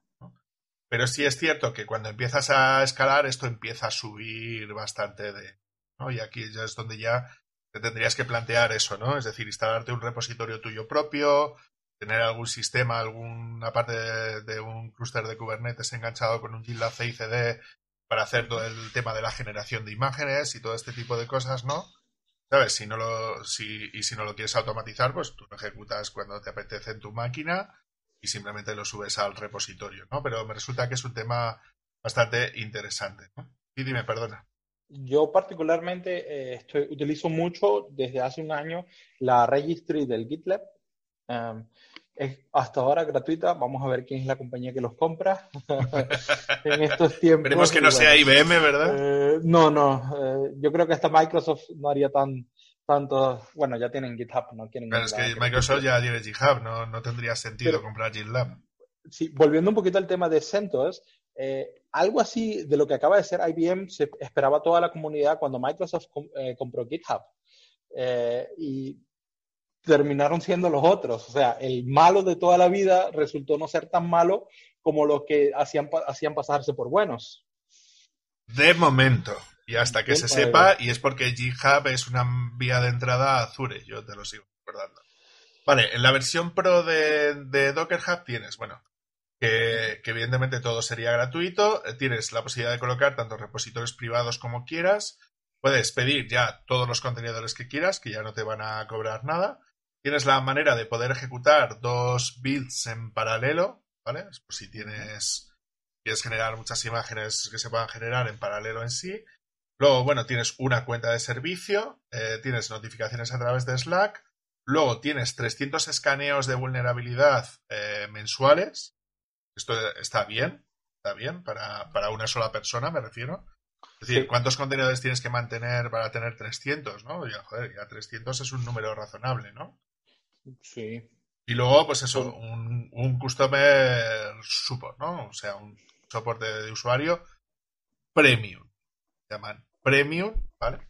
Sin más, ¿no? Porque luego ya a partir de aquí, ya, pues evidentemente para organizaciones y los equipos son tantos equipos como quieras. Eh, puedes tener todos los escaneos que quieras, ¿no? Es decir, el tiempo que necesites. Puedes tener hasta tres builds paralelos por organización control de acceso basado en, roles y un audit, ¿no? Para saber quién ha hecho qué, cuándo, cómo. O sea, en este sentido está bien, pero yo creo que no es competitivo con lo que te puede llegar a ofrecer un servidor propio que puedas montar tú. Porque tú empiezas a sumar, si eres una organización de, vamos a decir, de 10, 10, 10 trabajadores, ¿no? Eh, que necesitan trabajar con Docker y cosas de ese estilo, ya estamos hablando de 70 pavos al mes. Claro. Yo preferiría en ese caso en vez de, porque en el Docker Hub tienes solamente algo, tienes solamente para containers y para Docker. O sea, eh, por ese precio, ¿verdad? Claro, creo que la versión más barata de GitLab es un poco más cara, pero ya ahí te pones a pensar, ¿por qué no, no invierto en GitLab eh, Premium, que tienes mucho más porque también puedes la parte del código, de los paquetes y todo esto. Eh, lógicamente, la decisión es sencillamente para abaratar costos en Mirantis y poco a poco va a ser así, lo van a tratar de cortar hasta hacerlo de un producto eh, eh, privativo, perdón. Este, y es, es lamentable porque Docker, Docker marcó un antes y un después. Antes de Docker era máquinas virtuales, después de Docker era container. Mm. Y es lamentable, pero bueno. Claro, en el caso de GitLab, por ejemplo, lo estoy viendo por aquí, ¿vale? La versión gratuita tienes hasta 400 minutos de CICD, que son pocos. 400 eh, pero minutos. sí, pero. La, versión gratuita, ¿eh? Porque tú en Docker, por ejemplo, tú puedes mandar allí compilar tranquilamente y, ya está. ¿Sabes? de, uno en uno. Sí, pero en, el GitLab eh, la versión gratuita es si utilizan los runners de ellos. Correcto, correcto, correcto. Correcto. Si tú traes tu propia máquina, ¿verdad? Sí, sí, si tú pones tu propio runner de Kubernetes o los runners los tienes montados donde sea, eso, eso no, eso no se aplica. No, pero estaba intentando comparar solución SaaS con solución SaaS, ¿no? Sí, sí. Es decir, también es cierto que la solución SaaS que ofrece que ofrece Docker es como súper específica, única exclusivamente para, para, para Docker. Sin embargo, la, la, versión SaaS que te ofrecen ellos es para cualquier cosa que puedas hacer con Docker, lo cual me parece una barbaridad a la hora de, hacer temas, temas de ese estilo, ¿no? Porque lo que sería el plan, el primer plan de pago, ¿no? Eh, sería pagar eh, 48 euros anuales, que serían unos 4, 4 dólares, perdón, por usuario y mes, ¿no? Que sería el bronce, donde tendrías hasta 2.000 minutos de CICD gratuitos, ¿no? Mm, no lo sé, yo sigo pensando como tú de que casi me interesa montar yo el clúster de Kubernetes, meter ahí los runner y olvidarme. Exactamente. Otra cosa es que tú necesitas la versión bronce o starter, ¿no? Eh, para poder hacer todo ese tipo de cosas, ¿no? A la hora de, comparar las, las, funcionalidades, ¿sabes? dentro de la versión que tú te hostees, ¿no? Sí, claro. ¿Sabes? Claro, eso ya dependería. Porque solamente empiezas a, a, ver cosas interesantes por ejemplo, de la versión Starter, ¿no? Que es la primera, el primer tier, eh, pues eso, donde ya empiezas a meter cosas que juraría que son para mi gusto, ¿eh? Como los Burnout Dark Chats, que esto no tienes por qué hacerlo aquí, lo puedes gestionar casi en, cualquier otra herramienta que eso te lo dé gratis. O sea, que son funcionalidades que son, para mi gusto, bastante avanzadas. O sea, para la versión de Core da, da muchísimas cosas. ¿no? ¿Sabes? O sea que yo creo que en ese aspecto, o sea, son muy generosos con las funcionalidades base. ¿Tú qué opinas?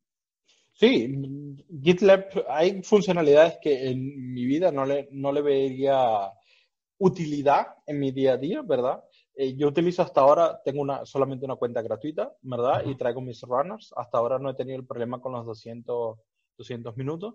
¿Verdad? Y mm. me funciona, me funciona de maravilla. Tanto así que yo sin, no sabría qué sería mi día a día sin los GitLab Runners, ¿verdad? Este, y me parece excelente. Y hace poco descubrí que eh, estoy tratando de implementar el, el escaneo de, de, mis imágenes de Docker y de mi código, ¿verdad? Y en la versión gratuita lo puedes hacer.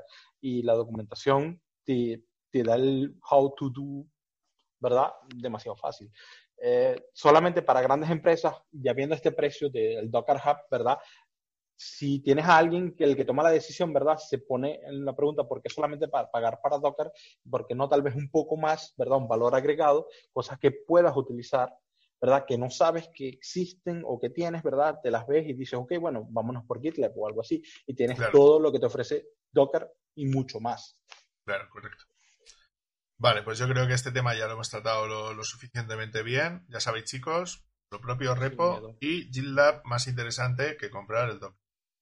Y no tengan eh, miedo, Kubernetes va a seguir funcionando con los containers de Docker. Eso es, eso es, eso es. Que había mucho post amarillista. ¡Oh, Dios mío! No va a funcionar con Docker. Y tú, hijo de puta, tú estás haciendo clickbait, cabrón. Vale, el siguiente punto que nos gustaría tratar es el siguiente, ¿no? Queríamos hablar sobre, es un tema que traía Anthony y me resulta muy interesante, que es el tema si deberías eh, echar tu currículum o no en aquellas ofertas de empleo con las cuales no cumples los, los requisitos mínimos que ellos te marcan, ¿no? Entonces, a mí me resulta un tema muy interesante. Entonces, bueno, pues Anthony, ¿qué es lo que ¿Qué es lo que te ha motivado a, traerte este, este, este tema? Eh, motivado, mm, me ha, eh, hay un grupo en donde estoy de Telegram de, de tecnología en Latinoamérica, ¿verdad? Eh, muy interesante y siempre veo que colocan propuestas de, de, trabajo y todo esto. Estás buscando a alguien, ¿verdad? Nadie responde porque te dicen tres años o cuatro años de experiencia, ¿verdad? Sí, las personas que escriben esas posiciones abiertas, ¿verdad? Siempre meten, digamos, cosas que son muy teoréticas, ¿verdad? Lógicamente, eh, no te vas a postular a un puesto de científico de la NASA, ¿verdad? Eh, no teniendo idea de física o lo que ellos necesitan. Lógicamente no es así. Se trata un poco de la experiencia. Si tú eres junior, ¿verdad? No tengas miedo. Eh, ¿qué es lo peor que pueda pasar? Que te invitan a una entrevista de trabajo y los convenzcas y te den la posición. Ese es mi punto. Ser un poco más, mm, más valiente a la hora de decir, ok, no soy, no soy un senior o no tengo cinco años de experiencia en una tecnología, ¿verdad? Eh, pero decir, ok, yo, yo tengo la valentía, me postulo. Si me dicen que no, ok, lo sigo intentando, pero si me dicen que sí, me inventan una, a, un, eh, a una entrevista, ¿verdad? Puedes lograr mucho y es más lo que puedes ganar a lo que puedes perder. Esa es la valentía. Entonces, noté en eso, eso fue la semana pasada, estaba así y preguntaba, pero ¿por qué no te postulas si sabes JavaScript eh, o React o Angular o Python? ¿verdad? No, es que tengo, estoy aprendiendo Python y apenas llevo un año. Eh, no, tengo tres años aprendiendo por mi cuenta eh, React, por decir algo, ¿verdad? O Angular, y, pero no te han hecho nada productivo. O sea, pero es que si no tienes la valentía, nunca lo vas a lograr, nunca vas a llegar a tener esa experiencia. Eso es una cosa, ¿verdad? Muy importante. Sencillamente decir, ok, no me cuesta nada mandar un email, no me cuesta, o sea, si tengo la computadora, el internet, no me cuesta ni un centavo, por decirlo así, enviar el email y postularte. Hay que tener en cuenta que muchas veces quien escribe la descripción, quien escribe la descripción de esa, eh, eh, de esas posiciones, lo he hecho, ¿verdad? Y uno llega al punto de que empieza a jugar un bullshit bingo. Eh, tú defines lo que necesitas y después que tenga esto, que tenga aquello, que tenga esto. Tal vez un poco, mm, digamos, no correcto, ¿verdad? Eh, pero es así, o te da flojera, ¿verdad? Hacerlo y vas a una plataforma de empleo y copias la primera que, copias la primera que consigas y listo. Y por eso siempre hay que tomar un poco la valentía y créame que la persona que está al otro lado, ¿verdad? Si es una persona de recursos humanos que la escribió, ¿verdad? No tiene idea del tema, seguramente del tema de, tecnología, y la va a dar a alguien más interesante. Y puedes llegar a una entrevista y puedes convencer con tus cualidades. Lo importante aquí es demostrar que eres valiente y que te atreves a tomar el reto y aprender. Eso era solamente así, tipo consejo, por eso te pedí para meterlo en el podcast. Vale, voy a hacer de abogado del diablo, que siempre es un papel que me gusta mucho porque así chincho, un poquito para poder sacar. Es cierto, o al menos aquí dentro del mercado español, ¿no? Eh, dentro, de, dentro de nuestro país, sí es cierto que hasta hace relativamente poco tiempo, es decir, dos o tres años, tú veías una, una oferta eh, de trabajo, por poner un ejemplo, pues imagínate, ¿no? Abres, abres LinkedIn, ¿no? Por, por, poner un ejemplo. Pones lo típico, ¿no? Quiero buscar empleo sobre temas de, yo qué sé, Java, o, temas de front o temas de no sé, ¿no? Entonces, sí es cierto que te podías llegar a encontrar determinadas ofertas de trabajo del estilo a que te encuentras, por ejemplo, y que dices, oye, mira, pues mira, quiero buscar, yo qué sé, voy a poner Angular, por, por, por, poner algo, ¿no? Y es cierto que te, te, puedes llegar a encontrar prácticamente casi, casi cualquier cosa, ¿eh?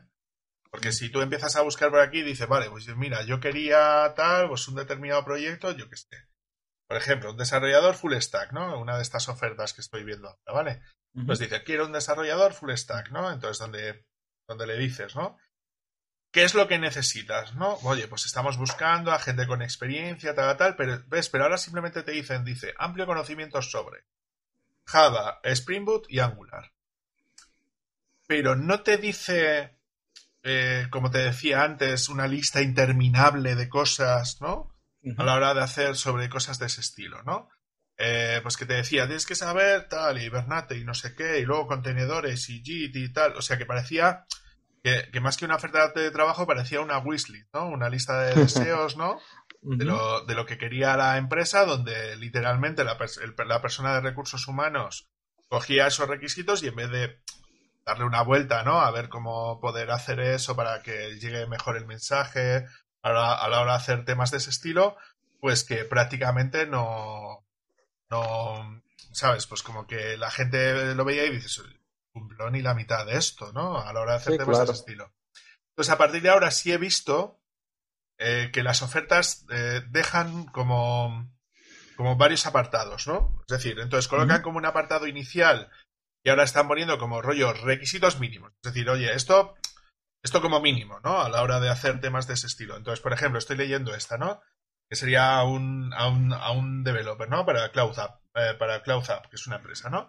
Entonces te pone requisitos mínimos, dice formación técnica y o grado superior de, informática y programación, orientación a la innovación, tal, tal, pasión por la tecnología, tener buen humor y lo único que te dice es experiencia de un año en programación. O sea que lo que te dice es una formación técnica o superior, es decir, un FP en nuestro caso, ¿no? Una formación profesional o, un, o un gente de carrera, pero con un solo año, ¿no? Y luego te dice, bueno, y si luego aparte, ¿no? Es decir, ¿qué es lo que sería deseable? Eh, de experiencia en equipos Scrum, conocimientos de TDD, conocimientos y definición de desarrollo de APIs, ¿no? Y experiencia en proyectos de cloud. Pero no te lo ponen como un requisito. Entonces yo sí he visto que durante este tiempo sí ha habido como una mayor profesionalización dentro del sector de recursos humanos de las empresas de tecnología, eh, como que les cuesta más eh, conseguir a gente y como que están rebajando un poquito los requisitos mínimos, ¿no? O haciendo una mejor labor a la hora de redactar lo, lo que son las ofertas de trabajo para, para que se puedan hacer, eh, para, para, que no se puedan sentir tan, tan, tan... Eh, ¿Cómo decirte? Para que la gente no se quede tan atrás a la hora de hacer temas de ese estilo, ¿no? A la hora de poder gestionar temas de... Entonces, claro, yo, yo, yo sí estoy viendo eso. No, no sé si tú tienes la misma sensación que tengo yo a la hora de hacer cosas así. Sí, eh, yo, bueno, a mí particularmente aquí en Alemania eh, es que te piden ir a la universidad.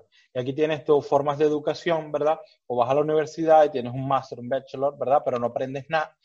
Aprendes la teoría, ¿verdad? Mejor dicho, y o haces un, digamos que como un tecnológico y el tecnológico es dos semanas aprendiendo la teoría y dos semanas aprendiendo la práctica en una empresa. O sea, tú eres parte, tú formas parte de una empresa, eres empleado y te preparan para la vida laboral, ¿verdad? Y esa es la parte que, o como la forma como yo estudié acá, ¿verdad? Y siempre te aparecía, no, grado, grado académico. Y lo tuve varias veces y si hubiese tenido miedo y no lo hubiese mandado, tendría en este, en este momento no tendría tanta experiencia en entrevistas de trabajo. Muchos me dijeron que no, pero no tenía nada que perder, de eso se trata. Mm, a, la, a la, hora del té, por llamarlo así, la persona que, que ve, el, que ve el, tu currículum, que lo lee, ¿verdad? Sabe lo que está buscando y tal vez le llames por otra, le llame la atención por otra cosa, ¿verdad? Y tal vez te invite a una a una entrevista de trabajo y ahí lo convence, lo terminas de convencer y listo. Mm. Es sencillamente no dejarse asustar. Sí, tienes razón. Eh, por lo menos lo que, lo que he visto de acá de Alemania sí han cambiado mucho en comparación a hace cinco años y seguramente van a seguir cambiando, pero igual te piden cosas de que si estás empezando como Angular, ¿verdad? Y, pero sabes React y te piden Vue, ¿verdad? Di que sí y atrévete. No tienes nada que perder. Eh, creo que ese es el mensaje principal nadie, nadie te va a cobrar nada y nadie te va a pegar por mandar currículum. Más que un no, no te pueden dar. Sí, yo en ese sentido también le dijera a la gente de que fuera... Eso también se valora, ¿no? Es decir, eh, se podría considerar como una temeridad o se podría considerar como que estás intentando aspirar a algo más de lo que tú sabes o tú tienes, pero no, no, no, no. En este momento yo por lo que estoy viendo de, a la hora de poder las ofertas, las empresas están teniendo verdaderos problemas para localizar a, gente capacitada ¿no? Eh, para determinados puestos eh, de alto valor añadido, ¿no? Pues caso, ¿no? El tema de Kubernetes, temas de estilo. Ya que es, raro en conseguir especialistas y sobre todo especialistas con experiencia porque es una tecnología que es que es que es súper nueva, ¿no? A la hora de hacer más o menos temas temas de ese estilo. Pues sí animar a la gente para que envíe esos currículums, ¿no? Porque es posible que sí le pueda venir bastante, ¿no? Vale, cambiamos de sección, pero no de tema, porque seguimos hablando de temas de, temas de, Kubernetes, de clúster de, pues, de Kubernetes. Entonces, me ha resultado bastante curioso porque dentro de dentro de yo, o sea, yo, yo sigo a un chico que es argentino que se llama se llama Pelado Nerd, ¿no? que es, un, es un chico que antiguamente estaba trabajando en Invisio, ahora ha cambiado ya, ya de empresa y que lo que hace fundamentalmente son, son temas de, pues de vídeos, ¿no? A la hora de, poder gestionar lo, que serían los clústeres de Kubernetes. Entonces tiene vídeos muy sencillitos, pero dice que eso no le gusta hacer, ya que ya nos encargaremos nosotros de hacer esos vídeos sencillitos, ¿no? Para la gente que está empezando. Eh, y luego tiene otros vídeos que son pues un poco más potentes, hablando como, como de tecnologías, ¿no? Entonces, bueno, pues es la verdad es que es un es un canal que yo suelo seguir y que me resulta muy interesante y que, bueno, pues que terminaba algo así de lo que es el vídeo con una especie como de tablita, ¿no? Donde lo, donde lo que intenta hacer es más o menos hacer una serie de recomendaciones de, para, de cuáles serían las, las instancias de Kubernetes que él eh, recomendaría en un determinado momento a la hora de, a la hora de, poder realizar lo que son los despliegues en sí. Entonces, eh, él lo que dice es que él para uno o dos nodos no se complicaría la vida e instalaría un micro, micro ese ¿no? Un micro Kubernetes o un mini minikube a la hora de poder hacer eso, porque son más que suficientes para, para un uso relativamente sencillo. Es, es lo que él dice, ¿eh? O sea, yo estoy transmitiendo argumentos, ¿no? Luego, por otro lado, eh, dice que él dividiría lo que son, lo sería más a partir de tres nodos, ¿no? que él, eh, sobre todo por el tema de que la mayor parte de los proveedores de, los proveedores de, Kubernetes Engine, ¿no? Es decir, los proveedores de cloud, la mayor parte de ellos no te suelen cobrar normalmente lo que son los nodos de gestión, ¿no? Sobre todo DigitalOcean, ¿no? A la hora de hacer temas de ese estilo. Eh, pues eso, que, él a partir de los tres nodos, pues que merece más la pena eh, hacer una instalación de ese estilo y que él en cloud, normalmente, porque todo lo que tienen desplegado ahora mismo lo tienen con, tienen desplegado con script de Terraform, ¿no? Y, con algunas cosillas. Entonces, para hacer ese estilo, para ellos eh, suele ser suficiente, ¿no? Y que no se quieren comer tanto el tarro a la hora de, hacer todo el tema de actualizaciones y temas así. Y bien es cierto que uno de los handicaps que él sí le ve es el tema fundamental de que siempre van como una o dos versiones más antiguas, ¿no? De lo que, de, lo que podrían llegar a ser. Y que luego, ya más, más orientado, ya más para data center, ¿no? o para para, servicios de on-premise, ¿no? Pues sí haría cosas más o menos de, ese estilo y que lo dejaría más, más bajo la perspectiva de, utilizar, pues eso, un rancher o algo así parecido. Entonces tiene como una tabla de pros y contras a la hora de, hacer todo eso, ¿no? Viene utilizando lo que sería simplemente Kubernetes, eh, toda la parte, incluso usar COPS, ¿no? Como un mecanismo para hacer los, los despliegues y cosas de ese estilo y como que él valora más ¿no? ese, ese tipo de cuestiones. ¿no? Entonces, ¿tú qué opinas a, este respecto? ¿Darías las mismas recomendaciones que, da él o, consideras que esto podría hacerse de otra manera bajo tu criterio como lo haces tú? Las mismas, exactamente las mismas recomendaciones, no. por ejemplo, Minikube, dos nodos. Hay que primero definir, ¿verdad? Él dice uno o dos nodos, yo también vi el video, ¿verdad? Este, si vas a tener Kubernetes y tienes un nodo, no hagas Kubernetes porque toda la magia, toda esa black magic que tienes, ¿verdad? No te la da un nodo. Dos nodos, normalmente, bueno, sí se puede, uno para, el controlador y uno para worker, ¿verdad? Pero no tampoco tiene mucho sentido porque tienes, sigues teniendo single point of fails, ¿verdad? Este, por eso Minikube yo lo tomaría local, si quieres desarrollar, eres desarrollador, trabajas, si quieres testear, probar local, sin gastar ningún centavo en tu máquina, perfecto, excelente. Em, eh, digamos que Kubernetes as a Service, ¿verdad? De DigitalOcean, Azure o eh, AWS, no hay ningún problema, perfecto. Eh, cuesta dinero y hay que tener mucho cuidado porque puede costar mucho dinero, ¿verdad? Es una excelente forma, ¿verdad? De manejar Kubernetes, pero, pero a ti te falta como ese, ese single point eh, of view, por decirlo así, que en este caso te da Rancher, ¿sí? Soy fanático de ellos, este, hasta, vamos a ver qué hace SUSE, pero bueno, son otros temas. Este, eh, te da un valor agregado tan grande que como, como nuevo, como NOP en, en Kubernetes, te ayuda mucho a, a, aprender más.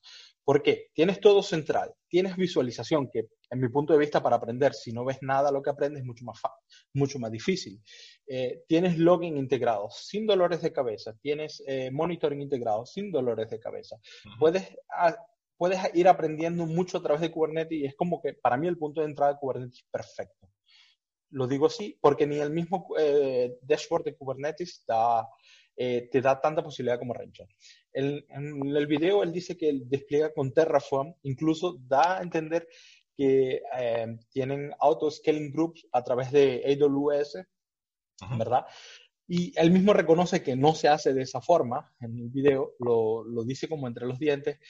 Eh, sí, es muy interesante y tal vez te den, es muy interesante hacerlo así, desplegarlo así, pero yo no me quiero imaginar cómo se ve un update, un upgrade de versión 18 a 19 o de 17 a 18, ¿verdad? En Kubernetes, porque eso puede causar muchos dolores de cabeza y dependiendo de lo que esté corriendo en tu cluster Kubernetes, eh, son cosas críticas. Por eso, yo creo, particularmente, no conozco el trasfondo de la empresa y todo eso, pero yo creo que esa empresa mínimo tiene dos o tres personas que se encargan solamente de los clusters Kubernetes, ¿verdad? Eh, es mi opinión, ¿verdad? Porque es muy, muy heavy llamarlo así, eh, hacer el Kubernetes así solamente con el kubeadmin. Es posible, uno aprende muchísimo, pero si estás en producción te da, llevas muchos dolores de cabeza innecesariamente, mi punto de vista. Sí, una de las cositas que él decía, ¿no? Que, contras, ¿no? La parte correspondiente a lo que sería Rancher es el tema de que la parte de CICD no está muy bien pensada, pero yo creo producto muy reciente, ¿no? Y tú el CICD normalmente, al menos tú y yo, ¿no? Lo, planteamos más bien desde la perspectiva de, de, utilizar un, un, lab CICD, ¿no? Para hacer todo ese tipo de cosas. Entonces, esa problemática nosotros no la tenemos, ¿no? O que hay mucha gente, como dices tú, ¿no? Que, que, usa Jenkins para hacer todo eso y, como que no es algo inherentemente importante para mí, ¿no? Pero también es cierto que ahora mismo, por ejemplo, están metiendo Fleet, ¿no? Que es el software este que te permite hacer una especie de CICD donde tú haces grupos de clústeres y tal, y en el momento en el que cumple con unas expectativas que tú le has puesto, automáticamente te, te, despliega. Yo creo que en ese sentido también está bastante. ¿no? Luego, por el otro lado, el tema de pagar y mantener los control plane. Sí, cojones. Es decir, si tú tienes un clúster de 80 máquinas, ¿qué más te va a pagar por otras tres? O sea, es, que es lo que quiero decir, ¿no? Es decir, la utilización de clústeres grandes evidentemente te, te va a implicar eso pero que ellos te gestionen eso, vale, igual al principio te interesa, ¿no? Pero, pero si tú al fin y al cabo, cuando tú creas el clúster con Rancher, tú le puedes decir cuántos nodos quieres que sean control, ¿no? O cuántos, cuántos nodos quieres que sean eh, para alojar el etcd, ¿no?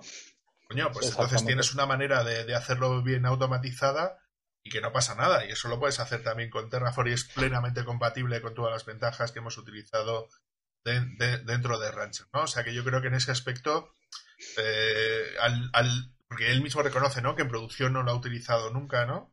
Eh, o sea que, también por la dinámica que ha tenido dentro de la empresa, eh, que él recomienda eso, pues también es porque él es lo que es más conoce, ¿no? O sea que en ese sentido, yo sí creo que una persona que está empezando empezar a crear tu clúster con RKE, luego importar ese clúster automáticamente con, con, con Rancher es una muy buena manera de empezar.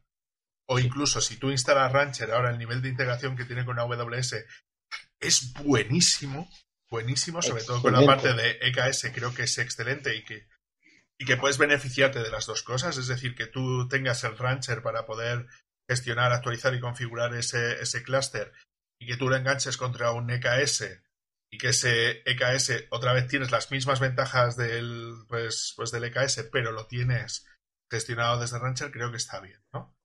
Y yo creo que hay un, hay un punto que sí estoy de acuerdo con él y es que el estar living on the edge eh, todo el día con las versiones de Kubernetes igual no es lo más recomendable y trabajar con una versión anterior tampoco está mal, ¿no? Porque es un proyecto que está como en constante desarrollo y mientras que va saliendo algo, que últimamente no tenemos tantas necesidades como había al principio de utilizar Kubernetes, ¿no? A la hora de, necesitar funcionalidades nuevas, ¿no? Es decir, que ya prácticamente con las ayudas que tenemos más o menos a día de hoy, eh, yo creo que sí tenemos en las últimas versiones, ¿eh? 18, 19, 20, eh, sí tenemos gran parte de las cosas que necesitamos, ¿no? O tú te has encontrado en algún caso recientemente, yo qué sé, con una 19 eh, de decir, es que necesito instalar la 20 porque si no, esto no me va a funcionar? No, ese último caso lo tenía en, la versión 13 o 14, hmm. que era con los cloud providers que la necesitaba, ¿verdad? Y con los load balancing. Pero ya Kubernetes, yo creo que va a llegar a un punto donde en un par de meses o tal vez de años veamos una versión LTS de Kubernetes, ¿verdad? Porque ya ya como que metieron todas las funcionalidades, en mi punto de vista, claro. Eh, ahora es pulir las funcionalidades, poner el diamante bien bonito, presentarlo, lógicamente, y es importante, pero eso también se puede hacer con una versión LTS. Es mi punto de vista, tal vez venga. Eh, sí le doy razón que eh, Kubernetes tiene un release time de cada 90 días, creo, si no me equivoco, este, y es muy complicado estar cada 90 días haciendo upgrade de un clúster en producción, ¿verdad? Porque tus eh, jefes de proyecto o, o, jefes de la empresa te va, te va a querer matar, ¿verdad? Este, pero también es muy importante que no, por ejemplo, si llega ahorita la versión 20 y tú todavía vas por la versión 12, cerrar ese, ese gap, como se le dice en inglés, ¿verdad? Se te va a hacer cada día más complicado. Al menos debe ser apagar y encender un clúster nuevo. Sí, mira, respecto a lo que preguntabas, por ejemplo, ¿vale? Eh, de la versión 1.8 a 1.9 tardaron 78 días. De la 1.9 a la, a la 1.10 alrededor de unos 80 y pico y tal. O sea, que en ese sentido sí es cierto que, estaban haciéndolo bastante rápido, vamos a decir, ¿no? A la hora de hacer temas, temas de ese estilo, pero, pero porque llevan un, ritmo como que flipas, ¿no? Es decir, de tener un ritmo más o menos como de unos 90 días, que serían básicamente para nosotros como unos tres meses, ¿no? Para hacer temas de ese estilo, la, la, la, verdad es que es bastante hardcore, ¿eh? Es decir, serían como cuatro releases principales a la hora de hacer temas de ese estilo. Creo, creo que es súper importante, ¿no? A la hora de, hacer temas así.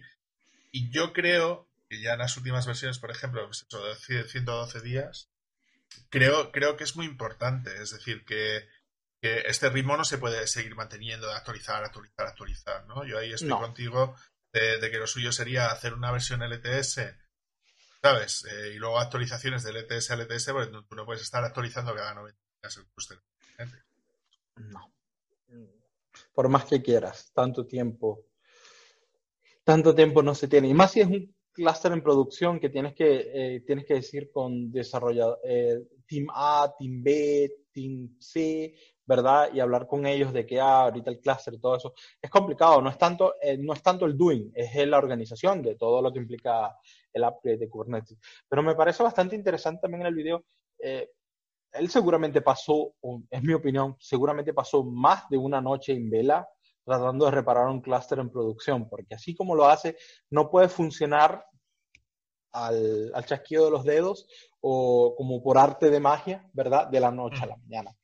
Claro, que después de que, después que viste cada error, le viste cada error, ya como que es más fácil el próximo upgrade, pero de todas formas tienes como esa, eh, ese cosquillas en la, en la, espalda o en la boca del estómago que te dicen mm, puede salir algo malo y bueno, claro, nadie te garantiza 100%, ningún Amazon, ningún Microsoft o ningún DigitalOcean o Ranger mismo te va a garantizar que el upgrade funcione, pero es mucho más fácil de hacerlo en comparación. Pero bueno, si a él le gusta así, excelente. No, no, no, a ver, si, si puedes... Eh, yo, yo, siempre he dicho de que no hay prácticamente una solución que sirva para todos, sino que depende mucho de las circunstancias en las que te muevas, las necesidades que tenga tu empresa, que siempre hay, hay una herramienta más específica para hacer lo que nosotros necesitemos. ¿no? Ellos, por ejemplo, no utilizan mucho Edge Computing, pues creo que para ese tipo de cosas sí podría ser interesante un micro K8S, que, yo creo que puede ser muy, muy interesante para hacer ese tipo de despliegues. Además, últimamente con el Edge Computing yo ya no termino de diferenciar Un clúster pequeño. ¿Y qué es pequeño para ti? No sé, 6 cores y 24 gigas de RAM. Digo, es pequeño para un nodo, ¿sabes? ¿Qué me estás contando, sabes? Sí. Eh, entonces, Sí, eh, perdón. La, la, idea, la idea del micro, eh, micro que ese, ese era de, de, de instalarlo en máquinas como la potencia de un Raspberry Pi y todo esto, ¿verdad? Pero es que la tecnología avanza tan rápido. Yo creo que en un par de años vamos a ver un Raspberry Pi con tal vez 16 GB de RAM, ¿verdad? Y ya, o 64, tal vez, ya no deja, ya deja de ser pequeño y todas estas cuestiones. Sí, pero es que ya no solamente, ya no solamente eso, Anthony, sino que estoy viendo la, la, página y es que te dice, es que tiene lo mejor de cada cosa. Del Enterprise ah. tiene el clustering, el autoupdating, el confinement, el storage, Luego, funciona en Windows, en Mac, en Intel y en ARM, ¿vale? Lo dice, Network tiene el core DNS, Ingress, Istio y Linker. Por si necesitaras más. Sabes que ya está Claro, bien tener todo eso. Luego, el tema de usabilidad tiene el dashboard, ya viene con Prometheus y Fluentd y Jagger para, para empezar, ¿no? Y luego, a nivel de built-in, de lo que viene ya nativo, ¿no? Sí. Viene evidentemente con Registry, Knative, Qflow y con, y con soporte de GPU. ¿Qué dices tú? ¿Qué sea, más eso- necesito? O sea, Tienes la black box, la pones, te vas y listo, trabajan. eso es, eso es. Entonces, yo creo que en ese, que en ese aspecto, es decir, yo, yo en mi caso, y, y de hecho tengo, tengo en el, tengo en la página de cursos de desarrollo eh, un post que, pues que pone como ¿Cómo empezar con Kubernetes con buen pie, ¿no? En tu máquina local.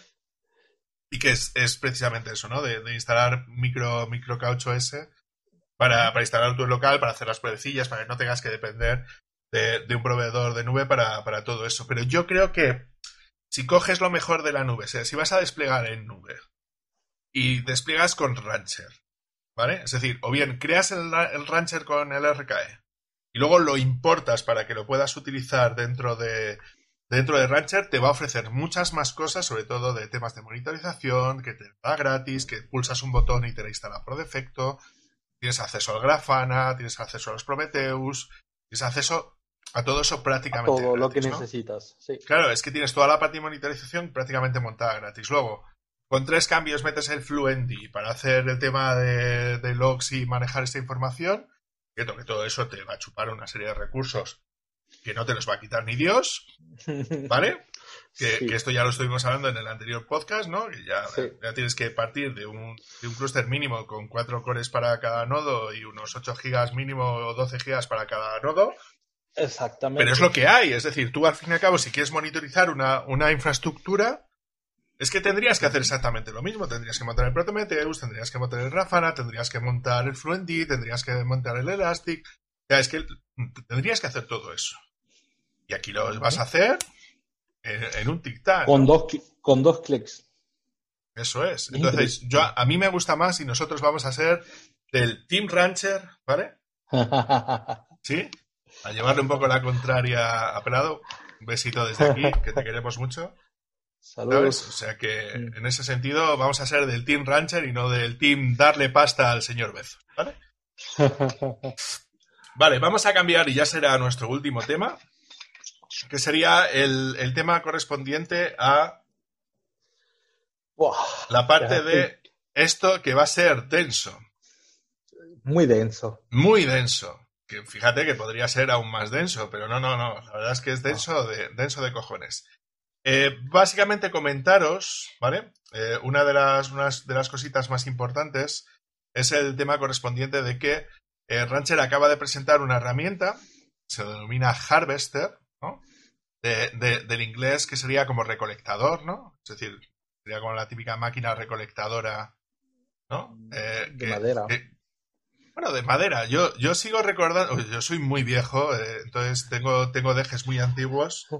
Entonces recuerdo un juego de estrategia en tiempo real de, de- basado en el videojuego Dune, Ok. ¿vale? Eh, digo, perdón, basada en la película de Dune, que está basado en la novela, evidentemente, donde los Harvester eran evidentemente las máquinas que se encargaban de recolectar la especia melange ya nos podemos ir haciendo una idea que cuál es la simbología que tiene eso, que es lo que utilizaban los viajeros para poder viajar en tiempo, en un instante de un punto al otro del universo. Ajá. Aquí la gente que lea lo que quiera leer, ¿vale? claro. Ah, correcto, correcto. Entonces, la especie homenaje que se utilizaba para ese tipo de cosas, ¿no? Entonces, en este caso, Harvester de lo que se va a encargar de recolectar, eh, o la funcionalidad principal que tiene, va a ser la de eh, recolectar clúster de Kubernetes para ejecutar máquinas virtuales, que es increíble. Es, es, es increíble, ¿no? Vamos, vamos a ponerlo para como abre boca. Despliegas tus máquinas virtuales, despliegas Kubernetes con Harvester, eh, MicroKeys y todo eso, ¿verdad? Y luego encima creas máquinas virtuales para correr Kubernetes. es, es como que es increíble, es increíble. Sí, yo, yo en este sentido, eh, el- la tecnología o, o la manera de agrupar este tipo de tecnología se denomina Hyperconverged Infrastructure o infraestructura de alto nivel de hiperconvergencia, dice, ¿no? que está que está como todo junto, ¿no? En la página dentro de la Wikipedia, que lo que dice es una, infraestructura de, sistemas que virtualiza todos los elementos convencionales que suelen estar definidos como hardware, ¿no? Entonces se incluye como mínimo un hipervisor, es decir, un sistema de gestión de, máquinas virtuales. Por otro lado, tendríamos todo el software de almacenamiento, lo que sería el software de cabina, ¿no? Si tú normalmente solías tener los hipervisores de un lado y luego los sistemas de cabinas del otro, ¿no? Entonces esto lo que hace es convergencia, es decir, que puedan ser instalados como en la misma máquina. Y luego por el otro lado sería la parte correspondiente a la gestión de las redes virtuales. Entonces, por eso se llama hiperconvergencia, porque es como juntar todo, todo, todo en un mismo sistema a la hora de, lo que decimos siempre, abaratar costes. Yo es de lo, que va todo esto, ¿no? Sí, lo comparo, lo comparo como un típico cóctel que pides en un bar, ¿verdad? Eh, porque puedes tomar el ron puro, ¿verdad? Puedes tomarte el jugo aparte, ¿verdad? Eh, pues tienes los hielos en otra parte, pero si lo mezclas todo te sale un Sex on the Beach, una piña colada, eh, como se llamen, ¿verdad? Y así lo podría definir un poco. Tienes networking, tienes storage, tienes CPU, ¿verdad? tienes RAM, tienes tus recursos recursos cómputos, ¿verdad? Lo mezclas todo, lo chequeas bien y te sale Harvesters. Más o menos así. Eh, es, increíble. Eh, ahí vemos el nivel, eh, el nivel o el punto que ha traído hmm. Kubernetes, ¿verdad? Porque vamos a irnos uno más atrás. El punto que nos referíamos hace un par de minutos de que Docker hizo mainstream la tecnología de container, con ese mainstream, ¿verdad? hasta dónde hemos llegado al punto de en Kubernetes correr máquinas virtuales para que corran Kubernetes. Si podemos seguirlo poniendo así, si corren las máquinas virtuales Kubernetes, no, hay que probar. Voy, a ir poniendo el, el, vídeo de fondo para que la gente vaya viendo, ¿no? Entonces la idea sería más o menos eso, ¿no? Sería juntar el sistema de, orquestación, ¿no? O sea, el sistema de las redes, de las redes virtuales con el sistema de almacenamiento, ¿no? Y todo eso gestionado dentro de lo que sería Kubernetes. Para esto, lo que utilizan son un determinado conjunto de tecnologías que son libres y que son plenamente conocidas, eh, como es Kubernetes, que ya lo conocemos, ya sabemos para qué sirve. Es evidentemente KVM, que sería la, parte correspondiente al hipervisor, ¿no? que sería el, que permitiría levantar esas máquinas virtuales. Para la parte correspondiente de eh, almacenamiento sería, utilizarían Longhorn, que es el que permitiría gestionar lo que sería todos esos volúmenes, ¿no? Esos directorios compartidos, cosas de ese estilo, ¿no? A la hora de manejar todos esos dispositivos de bloques, por, resumir. ¿Vale? Luego utilizarían KubeVirt, que es la unión, ¿no? De la parte de virtualización con la parte de, pues, de Kubernetes. Y para la parte correspondiente a la parte de eh, creación de redes virtuales entre esos nodos, utilizarían lo que es Multus, ¿no? Para hacer temas, temas de ese estilo, ¿no? Entonces sería KubeVirt sería la parte correspondiente a la gestión de los, del ciclo de vida de las máquinas virtuales, la inyección de CSS, todo ese tipo de cosas. Longhorn sería la parte de cabina, ¿no? Para gestionar ese tipo de cosas. Para la parte de red sería el manejo típico, típico de Kubernetes, ¿no? Con Multus y la gestión de VLAN. Y luego Minio sería el último de, todos, simplemente para el tema del almacenamiento de las imágenes para hacer las instalaciones y los despliegues de lo que serían las, las máquinas virtuales per se, ¿no? Entonces, es una locura máxima, porque tú lo que haces al fin y al cabo es que tienes una serie de nodos, los nodos, claro, ellos las instalaciones las hacen con un bare metal, ¿no? De, hecho, dentro de la propia presentación lo hacen sobre un IDRAC, que no sé si conoces qué es IDRAC. Eh, sí, me suena el nombre, me suena. Vale, como sabes, la mayor parte de las compañías que despliegan servidores suelen tener algún tipo de software de gestión, eh, de management de lo que son los servidores en sí, ¿no? Entonces, en el caso de, en el caso de Dell, eh, el ah. software predeterminado es Hydra, que es como una, una mini tarjetita de vídeo con un mini procesador que va integrado dentro de la propia placa. Ah, que, es el que, que, es el que tiene como una salida VGA, ¿no? Es lo que se hacía, y una salida de red, ¿no? Entonces tú desde la configuración de la placa puedes decirle que le, enganchas y eso es, lo que va enganchado a lo que llaman la, red de gestión, ¿no? Como el hilo, el hilo en Como el, el, hilo de, de, Lenovo o... Ok, perfecto. ¿Sabes, no? Es decir, y, y luego la, la, versión libre, por decirlo de alguna manera, de este tipo de sistemas es eh, IPMI. Ah, ok. Sí. Entonces, cuando tú instalas, por ejemplo, una máquina con, yo qué sé, una máquina típica de las empresas que no son las típicas que te hacen todo el hardware, ¿no? Sino que hacen, por ejemplo, solo placas como... ¿sabes? Micro. Eh, Supermicro, por ejemplo, está más. Aunque ellos te pueden vender las máquinas enteras sin ningún tipo de problema, ¿no? Te das como libre de cargos, ¿no? Eh, que puedas hacer esta gestión remota, de, por decirlo de alguna manera, de, pues de esa máquina. Entonces, en el caso de este vídeo concreto, utilizan iDRAG porque es una máquina Dell.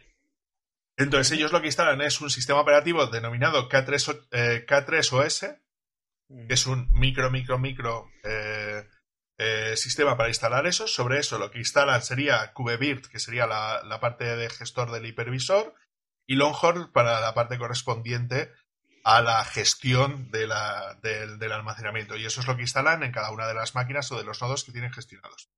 Luego, sobre eso, lo que hacen es instalar Minio para el tema del almacenamiento de las imágenes, el típico data warehouse que puedes tener en un vCenter, ¿no? Para poder manejar lo que sea las imágenes de sí, imágenes, plantillas y lo que quieras. Y sobre eso arrancan las máquinas virtuales. Lo, lo, cual ya me parece espectacular. Porque claro, pues luego puedes virtualizar sobre virtualizar, que esto lo que dicen es que lo suyo, claro, que se instale sobre Baremetal, ¿no? Es decir, que tú no hagas una instalación de, de K3OS sobre una virtualización porque estarías virtualizando sobre lo virtualizado y ya sabes que eso te puede dar cierto grado de problemas a la hora de hacer temas de ese estilo.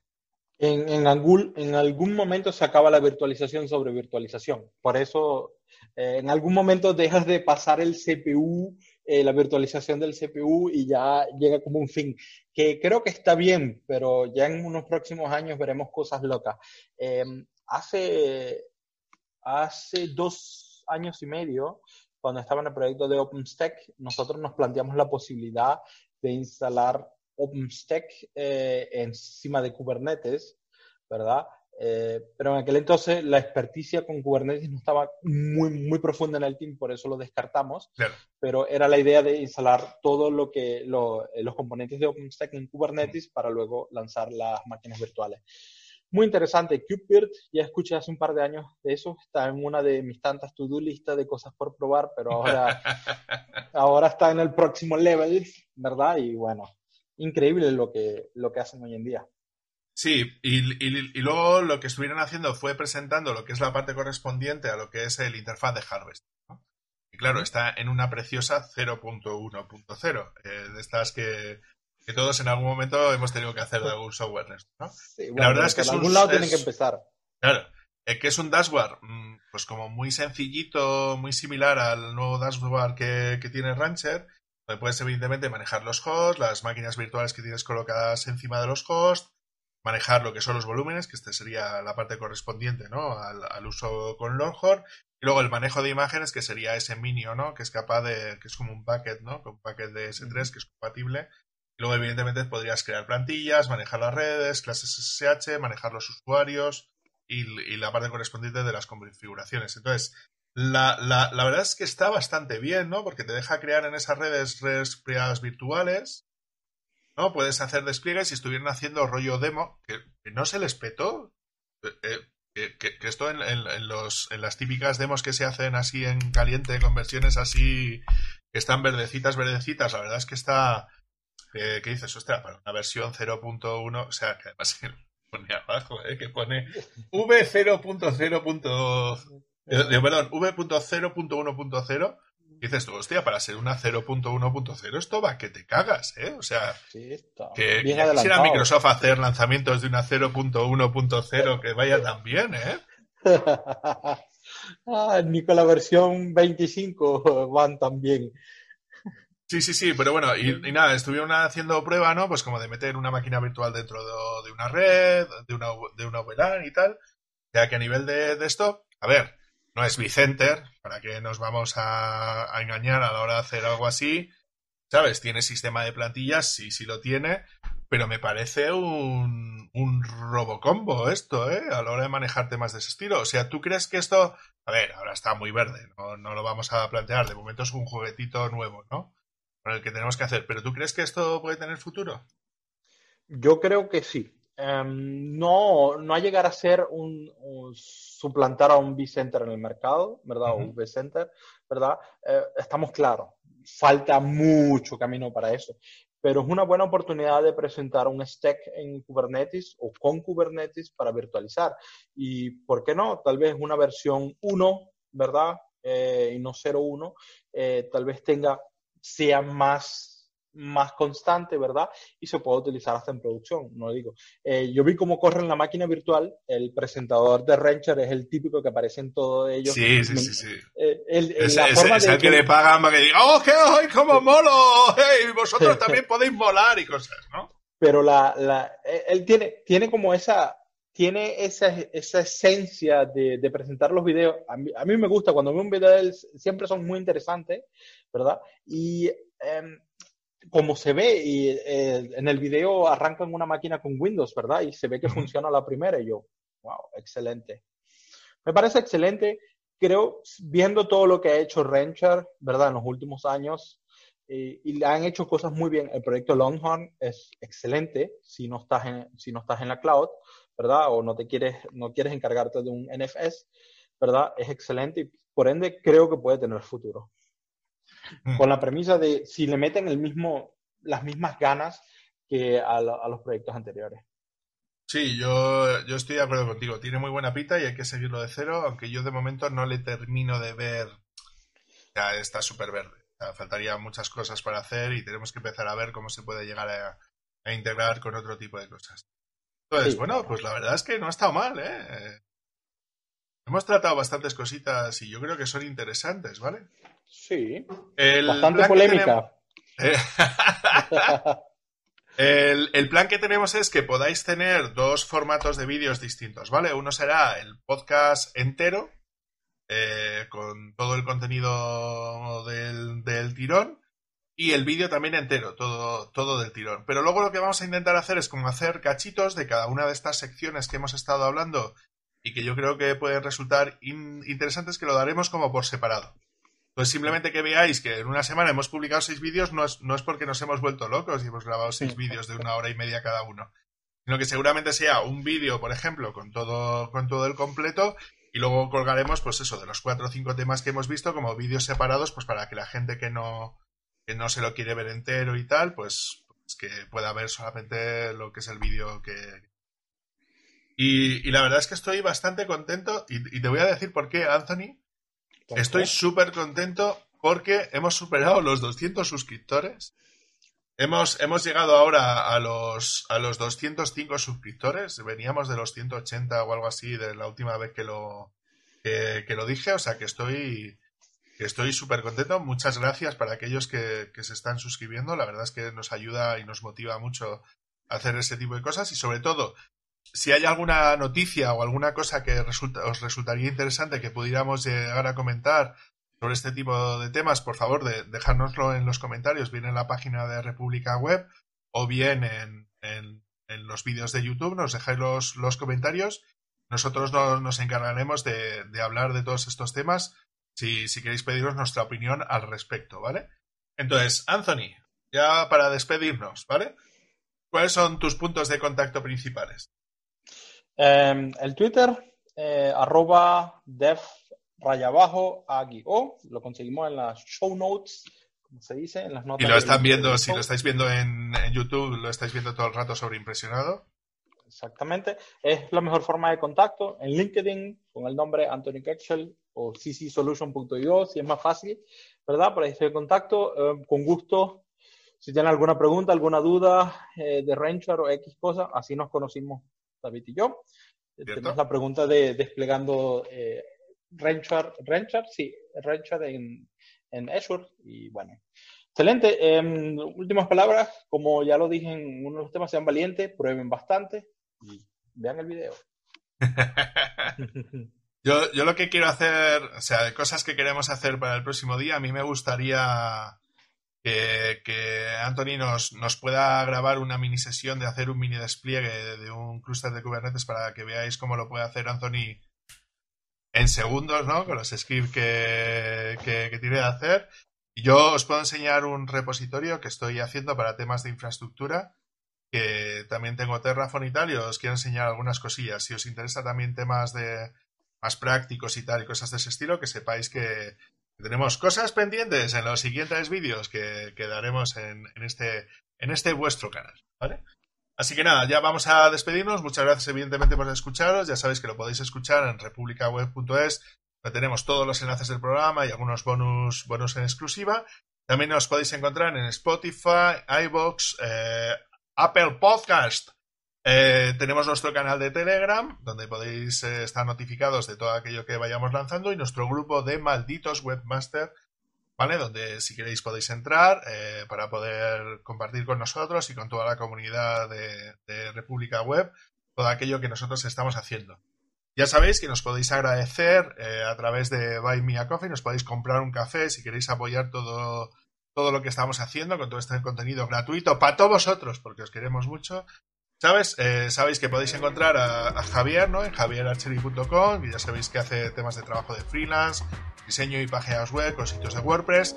Sabéis que evidentemente también tenéis a eh, Andros con su página web de programadorwebvalencia.com, que tiene una serie de artículos estupendísimos.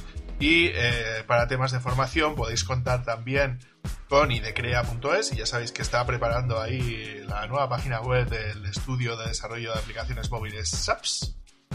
¿Vale? A mí ya sabéis que me podéis encontrar en la página web de cursosdedesarrollo.com para temas de formación, entre otros temas de Docker y Kubernetes y de ese estilo.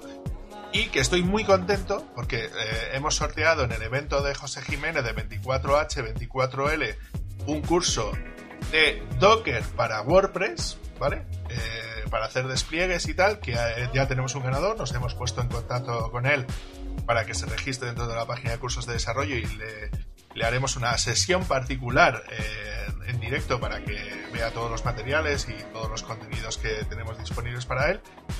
Que estamos muy contentos de haber participado en el evento de 24H24L, me parece que es muy interesante y que estamos preparando cosas interesantes de cara a la siguiente del año que viene a nivel virtual, ¿vale? Y pues nada, muchas gracias como siempre Anthony por, por venir aquí y, y, estar aquí departiendo temas de, de la IT máxima. Eh, y pues nada, muchas gracias por escucharnos y nos vemos en la próxima, gente. Cuidaos mucho.